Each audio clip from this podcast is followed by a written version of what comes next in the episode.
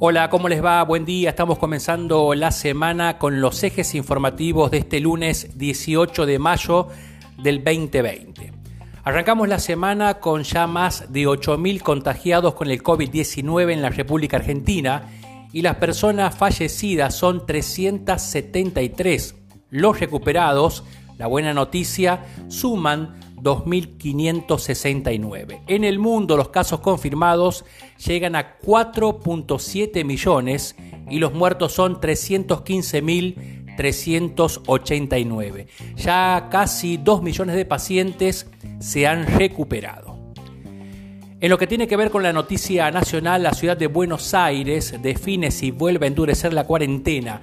El rápido aumento en los contagios en geriátricos y villas el comportamiento social y el uso del transporte público serán los factores que Horacio Rodríguez Larreta y su equipo analizarán esta semana antes de tomar la decisión. Por otro lado, la cifra clave que monitorea el gobierno porteño explican que cuando comenzó la reapertura progresiva, los casos se duplicaban en 25 días y que hoy la tasa de duplicación está en 15 días. Si el viernes vemos que bajamos a 10, habrá que cerrar todo otra vez, señalaron las autoridades del gobierno de la ciudad de Buenos Aires. Por otro lado, la información del mundo tiene que ver con esta pandemia de coronavirus que podría provocar un derrumbe de la economía de Estados Unidos entre un 20 y un 30% este trimestre.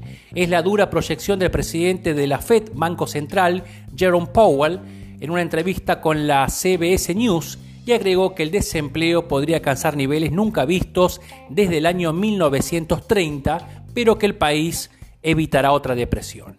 Por otro lado, Japón, y continuando con la información del mundo, entre recesión por primera vez desde el año 2015, el Producto Bruto Interno cayó un 0.9% entre enero y marzo de este año.